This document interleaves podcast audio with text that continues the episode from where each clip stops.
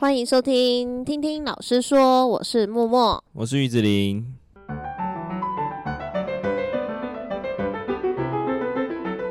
好，这周又到了我们月底说书的时间。那我们这周要跟大家分享的是刘轩的《不败学习力》，不知道听众们有没有读过这本书？但我们也是，呃，应该是你先发现这本书的，就是你跟大家分享的。对，对对在某一次导师的那个实物经验分享的时候跟大家分享的。哦，哦，我好像是透过一个。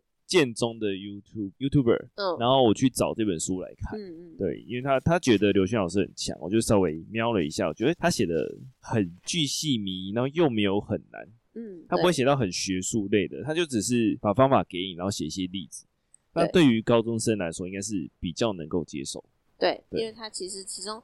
给了很多，就是因为它名字叫做“不败学习力”嘛。那其实它就是抽丝剥茧了学习你需要拥有哪一些能力，那这些能力你可以怎么去运用在你在学习的过程当中。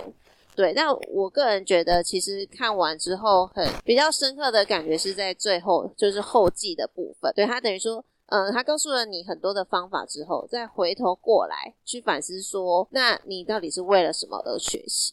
对，这也是我们每个人需要问自己的一个问题。对，他是从比较细部的开始讲，就是他告诉你从笔记的方法、嗯、记忆的方法、嗯，还有一些学习的方法，然后慢慢的又推到心理层面的前置条件，跟你背后的主要的原因，然后最后最后就是一个核心概念，就是你其实是为了某一件事情才去学习。对，比如说为了骑脚踏车去学了。各式各样的动作，或是甚至锻炼你的肌力，锻炼你的平衡感，这些都是你其实是为了某一件事情才去学，嗯，才去有那个主动性，打从心里你要去做这件事情。对，就是所谓的内在动力的部分。当你的内在动力很充足的时候，其实变相的你会去想办法去学会它。对，你会用各各式各样的方式，比如说你可能想要了解韩国团体，就会想要学韩文。对对对，就是你的女儿，我女儿。对，最近还是疯狂的 Blackpink 当中。我觉得语言其实来自于偶像的国籍也蛮重要的。对，所以我们要引导孩子们，如果要学英文，就要去 看一些外国人吧。对。我是觉得说，其实就像你现在刚好提到这个例子，你会回头去看小孩他们在学习的过程当中，其实就是有很强烈的目的性。比方说，他要学会，他想要取得某样东西，那他要学会怎么走路嘛。嗯，对，他想要跟哥哥姐姐一样，那他势必他就得去学会这件事情，对啊，所以，当你的内在动力很强，或者是你的好奇心够强，够有。内在的驱动力的时候，学习的能量就会很强大。嗯，就像他们小时候很想学大人那样，嗯，因为他很想要长大。对，对。对于小孩子来说，长大就是一件很期待的事情。嗯，跟我们相反。真的，因为有时候看自己小孩在学东西，你会。觉得说他怎么可以对每件事情都充满好奇，嗯，都觉得很有趣。对，对，那其实就反过来，有时候当他在学一样新的才艺的时候，我也会跟他说：“你学这个可以用在哪里？”对，那他就会比较有成就感。比方说他，因为他喜欢看书，那呃比较多文字的，他一开始就会比较吃力。对对对，哦，但是。我就跟他说，那我们就是学注音嘛。你你要看懂这个书，你的工具就是你注音符号要学会。对，所以当他有这个内在动力，他就会觉得，那我要先把注音给学会。这样，就像我儿子的话，他每次都想要打开我的 iPad，但他不知道密码。那我有我就跟他说，那你就要学会数字嘛。那妈妈说几号你才会知道，就他就学会数字。太猛了吧！他就跟他说一，你找得到吗？他现在就真的一到九，他那我觉得可以顺便让他去记爸爸妈妈的电话号码，还有车牌，对对对，因为他也喜欢车，所以他也会记。我觉得电话号码其实是保护孩子的一个方式，对对对，因为孩子不可能手上会有手机，然后也没有名牌，对。那万一他走失，其实我觉得很小的时候，我爸妈好像就教会我们电话号码，你要背电话号码，对对对，对啊，对他们来说，这个保护机制也是个有趣的地方，对。而且他们的记忆力其实异常的可怕。没错，没错，没错。而且目的性很明确。他们应该就会想说，我要打给爸爸妈妈，我就一定要知道这个号码。对，对他们来说也是一个依赖的方式。嗯、他可以想到就打给你。有有有，最近我儿子就是有学会，所以他昨天就一直打电话。真的假的？我想说，为什么下课然后看到那么多未接，我还想说发生什么事情？因为他用我老公的电话打给我。对，是你老公还让他玩，也蛮好笑的。对啊，还是你老公在上班？他也学会密码了嘛，所以他就打爸爸的密码。所以哦，大人在忙的时候，好好笑哦。小孩子就是这点最有趣，什么都很容易就上手。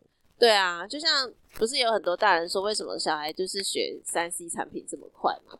那他就是想玩啊，他就是想看啊，他，他应该不会设限。就回到我们不办学习里面，嗯、他应该就是属于成长性思维。对对对，哦对，提到这个这件事超重要的，嗯、就是你如果不相信自己，你觉得你自己的智慧是固化的，嗯，就你觉得我，我可能能力就到这，那你就不会觉得你可以在网上。对，就等于说你你你觉得这场比赛不会赢的，你怎么可能尽力去打这场比赛？哦就有点像设限，我觉得给自己设限是最大人最常做的事。好像是哎、欸，小孩子你，你你问他，他说你这个不可能学会，他们怎么可能会因为你这句话觉得？对，而且他们心里也不会觉得自己可能学不会。对，他们觉得会去试去冲。大人会，我应该就要会。对，他们没有一个界限，就是没有一个自己觉得自己的极限在，嗯、反而就是成长性思维最重要的一个点。但我们要讲到，就是如果小孩子在。小的时候很常常遇尝试到失败，嗯，那大人其实也要给他们一个正确的观念，就是你很努力，但你可能在这个事情上已经会了某些点，你不是完全的失败，那是因为你的努力其实是会有累积的，对，会有累积，会有回馈的，而不是我今天这件事到最后我没有完成一项成品就是失败，我就不对，是你可能完成到某个阶段，就是代表你现阶段的能力已经完成，你已经成功了，给他们一个努力就可以向前的原因，这样的想。对，而不是可能我今天天赋不足，我就没办法完成这件事情，嗯、这件事就会一直压抑自己啊，就可能导致你止步不前。而且我觉得这样的心态真的是在小时候是最可贵的，因为我曾经就是想过说，嗯、应该就是说我们到了一个年纪，你要从头再学一个东西，真的还蛮不容易的。比方说你现在要转职跳一个行业。你想要去取得另外一个证照，那都非常非常的困难。对，我们一直给自己设限。可是有一些的限制，好像也不是自己给自己设限，因为有些它就是你大学要相关科系啊。应该说我们的设限应该在于我们现实层面，我们两个啦。哦，对啊。但我们在学东西应该是还好，嗯，就不会卡。对，愿意去学。我们两个应该卡在时间跟钱。没有，我最近哎、欸，之前也不是最近，之前看的是很多是卡在你大学学生，可是就等于你要花再花一笔钱再入学啊，对啊，就是那笔钱啊，跟时跟那个时间，对对对，哎、欸、对，像我想要去当那个宠物，之前叫做宠物训练，实际上像叫做宠物行为，嗯嗯嗯之类的，反正嗯那个证照就是二十万哇台币。那那要这么贵哦？嗯，所以我我是卡在钱，你不是没时间，我是没钱，我是卡在钱，时间可能也会，因为它好像是需要完整的整天，嗯，可是我们又要在学校上课受训这样子，对，可是我就我所知的时间应该都会是六日，但是就是钱的问题，一压下去有可能回不了本。那他你收了那个证照之后，他后续他就是要去每个家庭去帮他协助矫正他的行为哦。比如说狗狗乱撒尿、狗狗乱叫、狗狗乱咬人，那个就是行为塑造师要做的事情。对，特别，它是一个世界知名的证照。嗯嗯，对，它主要负责人就是台湾的，主要就是戴根基医生。了解的，他超强的，难怪你那么的常去听他的演讲。对，我听两次，狗跟猫各听一次。对，接下来可能就没什么机会，可能就需要二十万。对，二十万了。而且他好像猫的部分他没有授课，狗的部分他有授课。哦。而且听他在诊疗的时候就觉得很有趣。他说：“我的诊疗费那么贵，是因为我要负责所有的区块，可能药物，嗯，可能行为的，嗯，可能主人的行为，哦，可能你的环境，他都要考虑进去。那他那个证照，他不需要你有什么先辈的能力，英文要好，是兽医这样子，不用，不用。但是他英文要好，完了，完了，原来不止二十万，不止二十万，还有英文。” 所以我就给我就给自己设限，英文。对，对，因为你讲的这两个好像也不见得是限制，也其实也是突破得了。对，对，就是愿不愿意花时间。对啊，所以这又回在我们刚前面讲内在动力的部分，你的这份动力足不足够让你去为自己去冲撞一次吧？你很想要吗？还是一定要？还是就是差很多？嗯，对，我只是想要，我没有到一定要。一定要，对，一定要就会辞职了吧？但考虑到现实层面呢？哦，好了，我们还是受限于。贫穷，又要歪楼了。我们赶快回来，我们回到高中生的学习。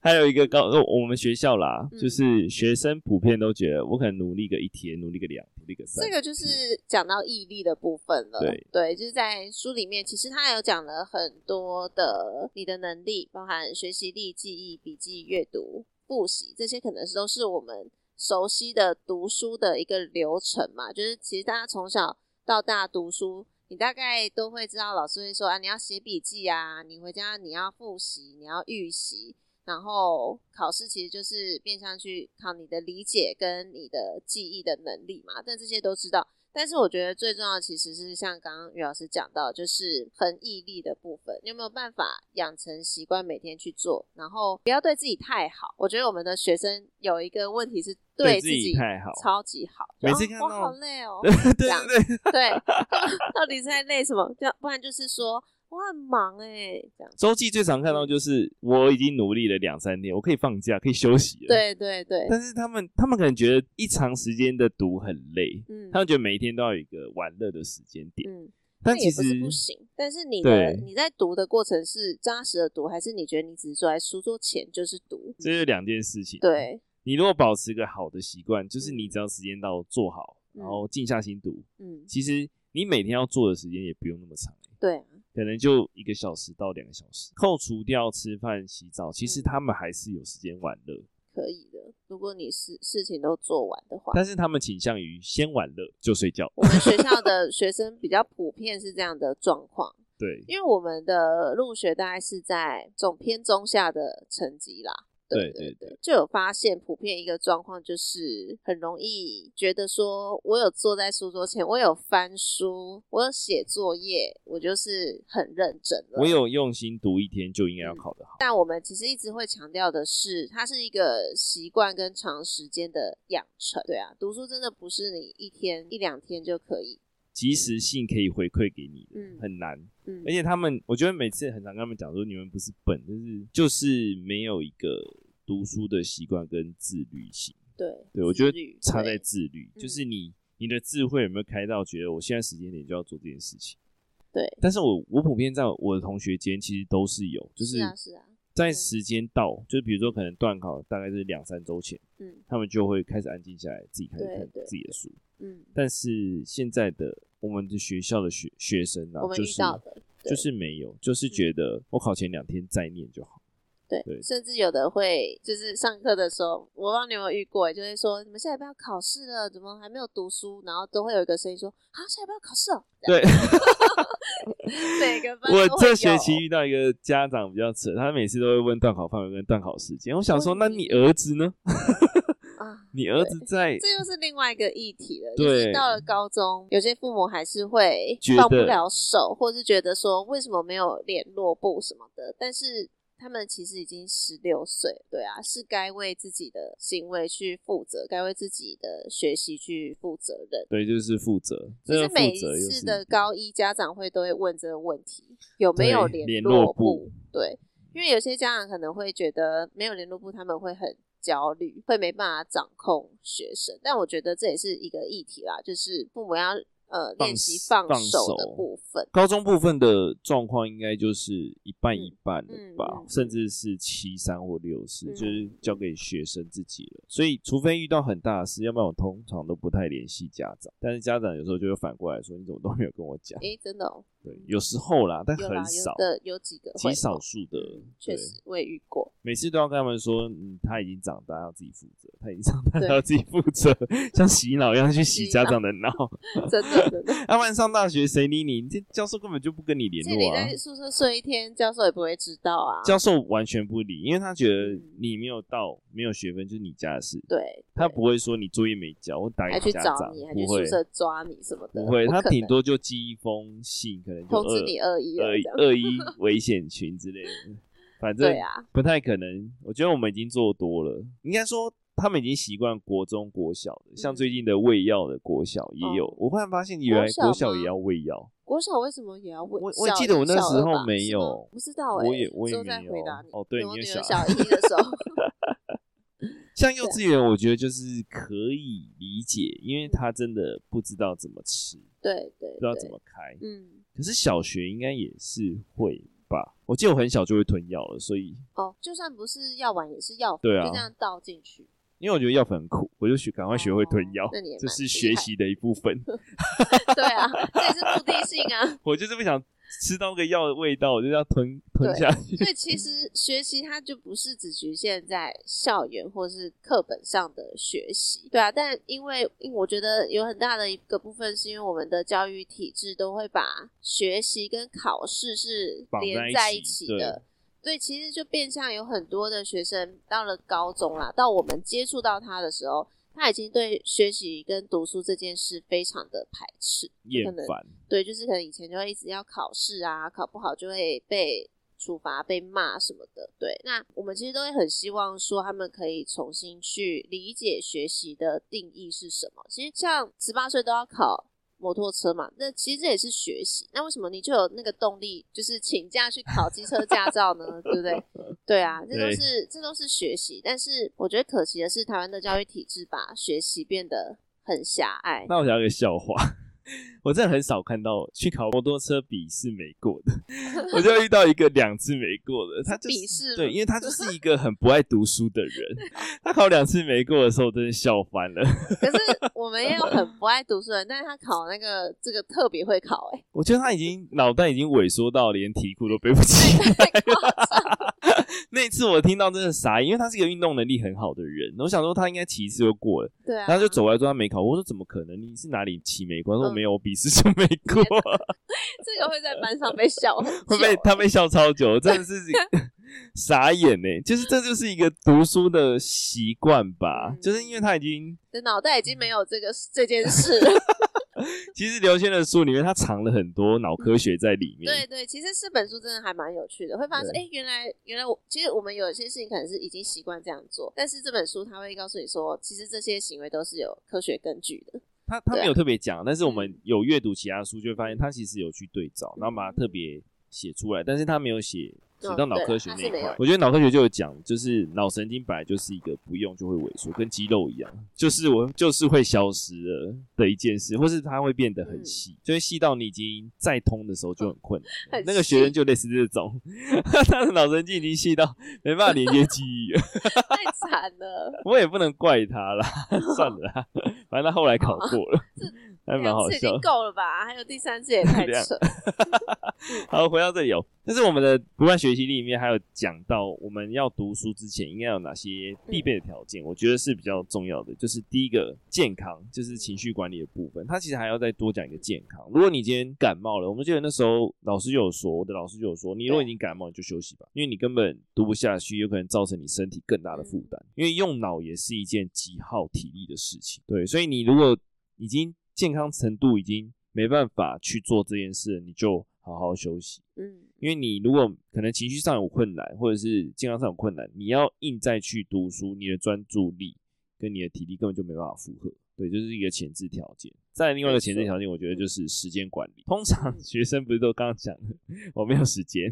对啊，我要玩乐，我先把玩乐排在前面。对，这就是就是时间管理。他把事情的轻重缓急跟我们想的不一样。但是玩乐也没有不好，也也许他可以玩出一片天。对，对也许因为他这个玩乐，他学到确实也是课外的技，但是你还是要分配时间在你的学生上面。如果你今天对，如果你今天不是学生的话，你是自学的话，你就可以全心全意去做这些事情。嗯、如果你真的很讨厌学之内的话，你赶快去把自学的，就是我们可能某一节要讨论的条件去找一下。其实我在查完自学的资料的时候，发现其实今天的说书跟自学是可以连在一起讲，因为我们可能对自学都有些迷思，像你刚刚讲那也有点小偏见，就是不是可以，不是只能玩，不是玩乐，就是对。不是应该对他来说，他是他想学他想学的东西。对对对啊，他可以专注在学他真的有兴趣的东西，就是考试就变成不是评判他的一个标准。对，他可能就不需要花太多时间在体制内的考试上。对对对对对，我觉得你可以再分享一下。嗯，就自学的那一集有啊，我觉得下一集应该就可以先自学。看完我都觉得其实自学还不错。真的哦？对啊，但是自学就是。家长要花很大的时间，对，这个就是你相对要付的时间成本是很大的，因为等于说没有老师嘛，没有校长，老师校长都是爸爸妈妈，对，所以你要全心全意的，而且安排会有一个身份重叠的问题，嗯、对对对，这也是要克服，对，这也是要他们要，但撇除这些，我觉得有一些理念倒真的不没有不好，对。因为在学校有些东西，他可能就是好像又回到有点类似我们前面讲的天赋吧。如果他很明确的知道他自己就是喜欢这件事情的话，那我觉得到高中阶段自学其实真的没有什么不好。对，因为我们的十二年国教其实后三年不是义务教育，但是你可以选择跳脱或是不上，这是自由意愿的。没错，对对啊。好，这我们下一次再分享自学的部分。我还没还没做功课。然后回到刚刚讲的身心健康啊，这点我其实就非常有感触，因为可能在前几集也有讨论到吧，就是这一届，然后还有我们上次讲的那个女生班的部分。对，女生班就会很容易出现身心状况不佳的状况，所以我其实就会一直跟他们说，你要身体要健康，你身心健康，你所有的事情才有可能有后续啊。对，你没有办法让自己，嗯、应该说我们本来就是有需求的，嗯，那个马斯洛的需求，他本来就是身体健康是在前面的。嗯那、啊、你后续才会追寻自我实现的部分，自我实现的部分，读书也是属于后面的啊，所以他也不是说你一定要考多好。我觉得有一些家长可能就会搞反了，他会觉得，哎，你为什么可以考不好？但他没有先看到他可能已经生病，对对，或者是很慢才发现孩子病，对他可能心理上，心理上是不是外显的？他可能表情还是正常，可是他可能一回到房间又。又荡下去，所以家长真的是要先观察好孩子，对，他应该要先看好孩子，他的实际状况是怎样，再去要求这些，才是比较合理的吧。然后时间管理就可以讲到拖延，它里面讲到拖延症，这是全部人都有的，这真的是哎，难免都会有。拖延很难，因为毕竟我们都是比较及时行乐嘛，偷懒是人类的那个嘛。天性啊，性对啊，就可以安逸。谁想要太辛苦，对不对？应该说，我们要先把难的先做，所以其实有时候是一些观念的导正，就是说你把该做的事情先做完。应该说，我们之前讲到抵抗拖延的相比之，下就说你要。他都以为要先把简单先做，嗯、其实不是。你简单先做，只是拖延最重要的一件事。然后又又错觉，觉得自己做很多事。对，又觉得我可以休息，导致那件事又没被做。对，然后他还有说一件，就是你会做那么久的原因，是因为你给自己的时间太长了。哦、对对对，这也是。你没有没有可能说这件事，其实它归归纳起来，可能大概最最少两个小时可以搞定。嗯、你就要限定自己两个小时，嗯、你的后续的动作就可以玩乐更长的时间，嗯、就可以做其他不重要的事情。对，他说解决拖延症就是先把事情划四，嗯、不是有时间性跟重要性的那个时隔。对他说最重要时间性最紧迫，当然是先做。嗯、对，但是很多孩子，嗯、像我今天就遇到一个例子，嗯、我就我就给卫生 热腾腾，我就给卫生股长一个扫 区调整，然后跟他他他周记还没完成，嗯、那我周记是我这边要交，嗯、我要交出是我要交出去哦，是你的作业。然后我就说你还没完成，然后他就先给我把那个卫生的那个排出来，他就开始先排。可是那是下礼拜三的事情，但是我周记是这礼拜要的。他这搞不清楚，搞不清楚还是他不太想写？没有，应该他没有在思考。哦、这个确实也是我们小孩学生的通病。还有就是，学生比较像我比较常遇到的状况，是因为数科作业其实每个人画的速度会不同，所以我们大概教的方式都是，呃，这礼拜上课的东西，那就是下周要交。那你就会发现下周就会很多人在赶作业。那其实这件事情一直发生啦，就是你即使给他五天，他也要赶在最后一天完成。但是你又不能说明天就交，因为那又不可，这个就很难。没有，我觉得给他们时间，其实也是让他们学会去规划时间。对，目的其实是这样，就是你你可以每天分配三十分钟画一些画一些，你一定会画得完。对对对。那他们就很喜欢挑战人体的极限，一早就要赶作业这样。我这礼拜一就真的气到，因为周记这礼拜要交，我就对着那个收作业的时候，我真的是被搞死。你知道我拿到一篇周记，我们要写六篇，但是我是每一周可能单号写一周，双号写一周，所以其实我前面已经完成五篇了。但是我收过来的周记大概有三到五个人是一篇都没改的，我真的会被气死。我你知道，我说你知道我改一篇要多久吗？就我可能一节课顶多就是五篇或六篇这样子。那他如果那个人都没改，有十个人，我礼拜三哪来教啊，很烦哎。就是你打开发现你要从第一篇改到第五篇，那火就已经到脑门了。两个人的错，那个干部跟那个。要写的人的错，你明明就写完，你为什么不交？我觉得现在还有个学生还有个通病，就是他明明都签完了，回条签完了，嗯，然后他就是不知道他要把它交出来，硬要人家点到他才哦，在这里。对对对，到底为什么？为什么你要拖延成这样？欸、你为什么要把困扰带给老师？哎，就是最常被通缉的原因，就是因为这群人。对，其实大概就是特定的几个那种那。我觉得你就是你的责任心，对对对，你的想法的问题。其实我们讲一讲就发现，哇，这件事情全部都环环相扣，哎，而且童年的教育非常重要。而且重点是我们还没办法去回忆我们那时候怎么学会这件事情，因为太久了，家长可能可能也也不会记得，对，不会记得，就可能用骂。你们家是用骂的，我真的不太记得，哎。我真的不太记得哎、欸，反正我觉得从那本我们接下来可能会讲这本书，就是拥抱刺猬的孩子这件事，就也可以延伸到这一块。他们很多家长都是第一次当家长，谁会？所以你也是第一次。对，这是这句话是什么意思？因为他们不懂啊，就是就可能。你的孩子有一些东西，我觉得这也是讲到说我们在你求学的过程当中，也不会有人教你怎么去当一个父母。对对，就是我们几好几对对对，好几期前就有 讨论到很多该教而未教的书，又发现啊，真的是这样，真的有些孩子是有原因的，或者是像我今天的例子，就是之后啊，算了，之后再讲啊，遇到这本书再讲 觉得很厌烦。这是立场问题啦，对啊，最后就是方法，他把方法分五种，然后我觉得大部分书上都有介绍，那我们也会把这张图放到我们的链接上，它是有办法放上去吗？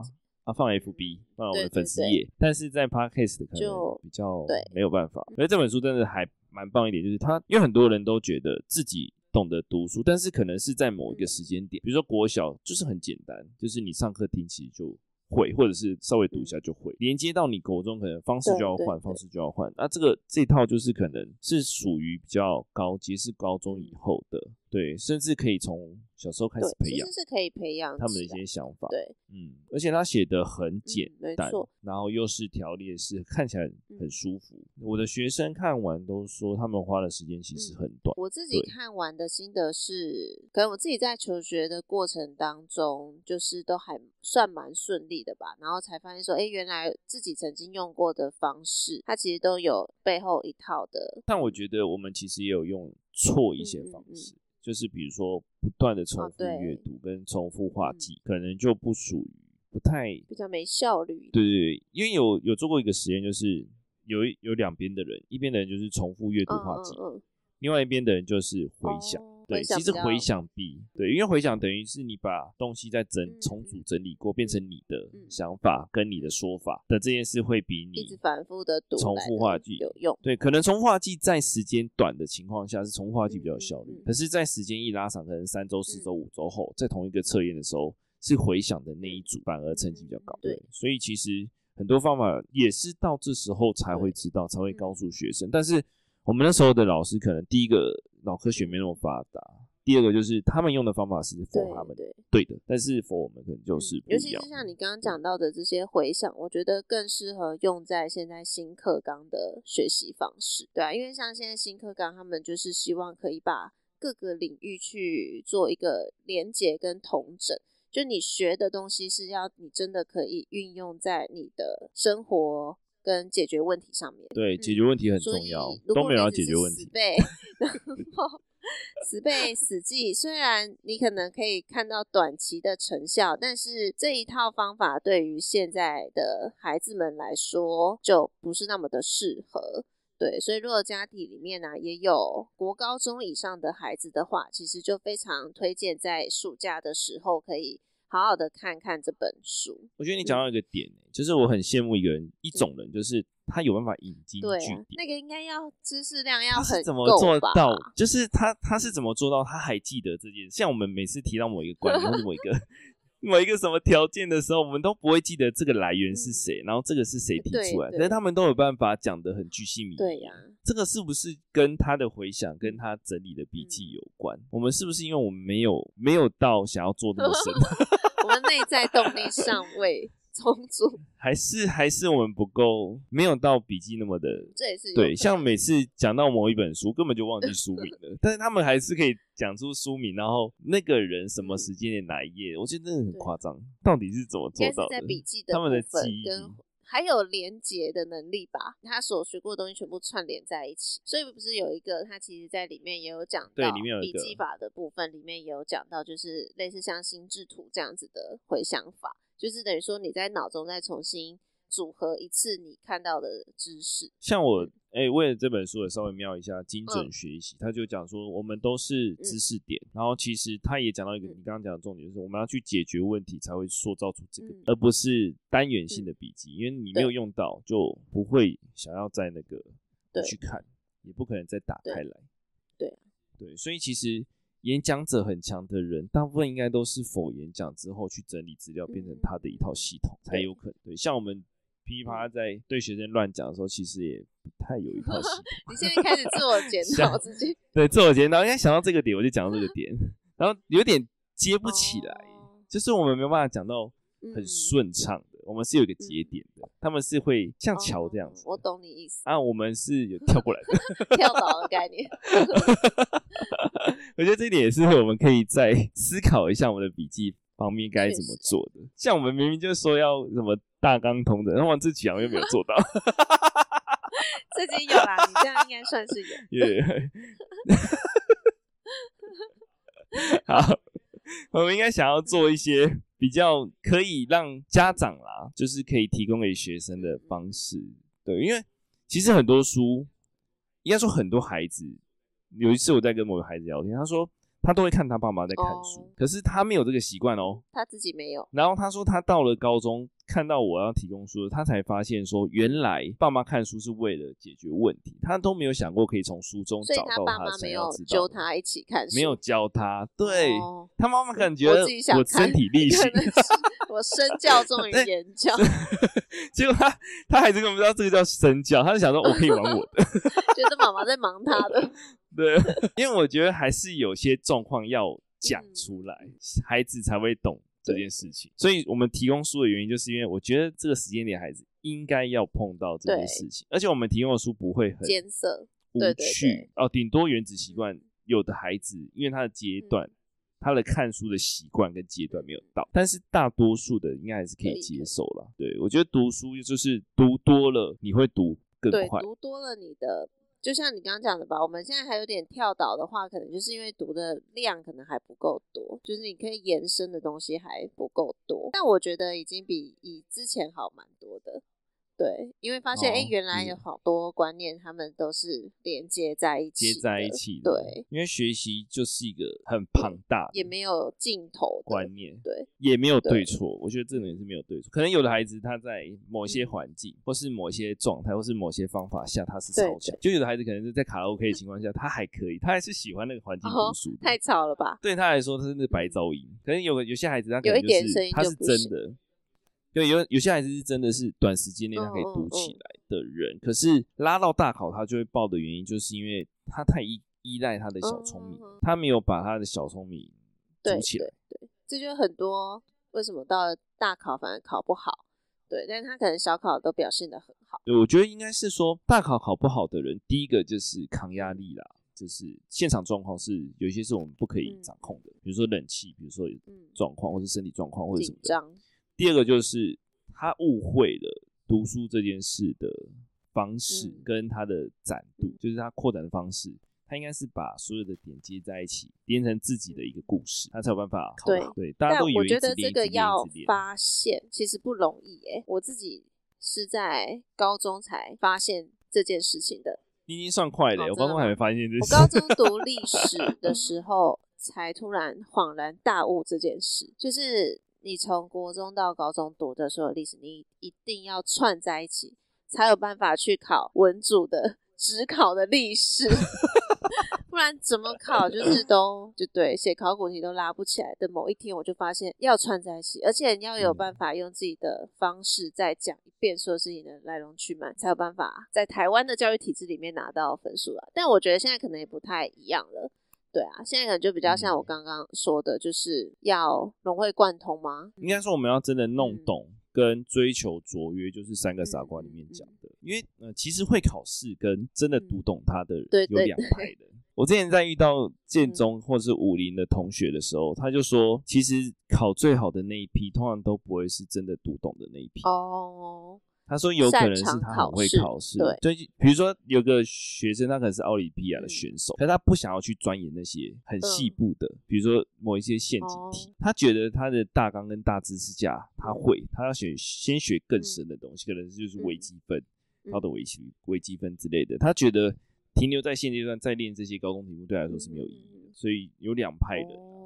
所以你考得好，真的不见得是就是真的通，真的读懂书，对对对，这是这真的是真的，真的是对，反而是追求卓越的那批人可以走得更远，在学术上啦。那以上就是我们今天针对这本书的一些心得，还有推荐，真的诚挚推荐给像现在暑假了嘛，即将就是有一批孩子要升上国中了，就是小学到国中，其实它是一个很大的门槛，国中到高中又是一个很大的门槛。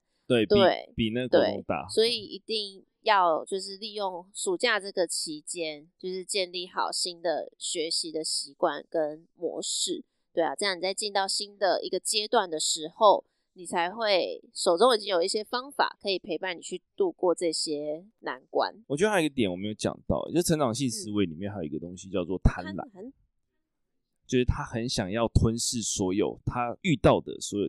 的知识点，这个就是两个例子，就是我那时候，诶、欸，应该说高一高二的第一名都是一个女生，或是第二名，反正这两个都是女生，跟一个男生，他一直都是五六名在徘徊，但是那个男生在接受，可能我请一个学长回来教他们，但学长不确定他们的范围在哪里，就可能有教超过了，但是女生可能就觉得，嗯，这好像是范围外的，我就不读。我懂。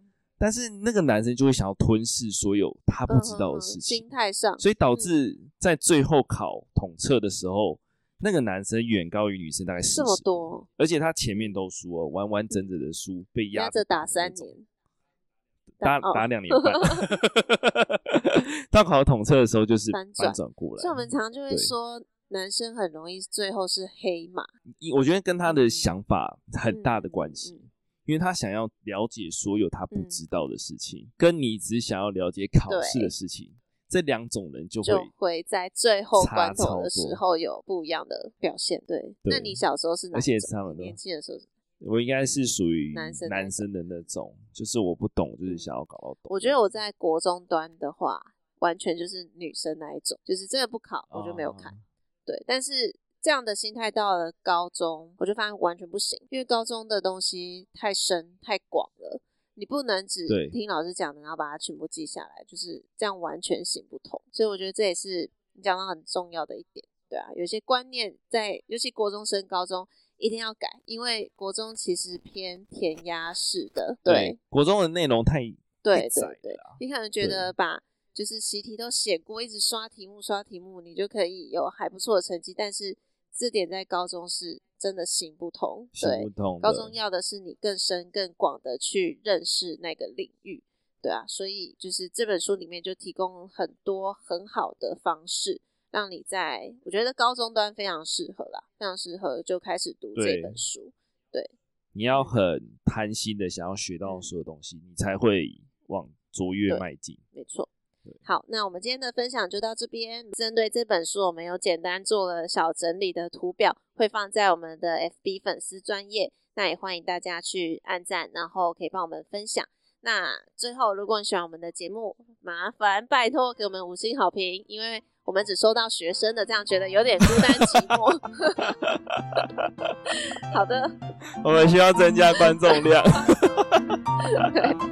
好的，那我们就下次见，拜拜，拜拜。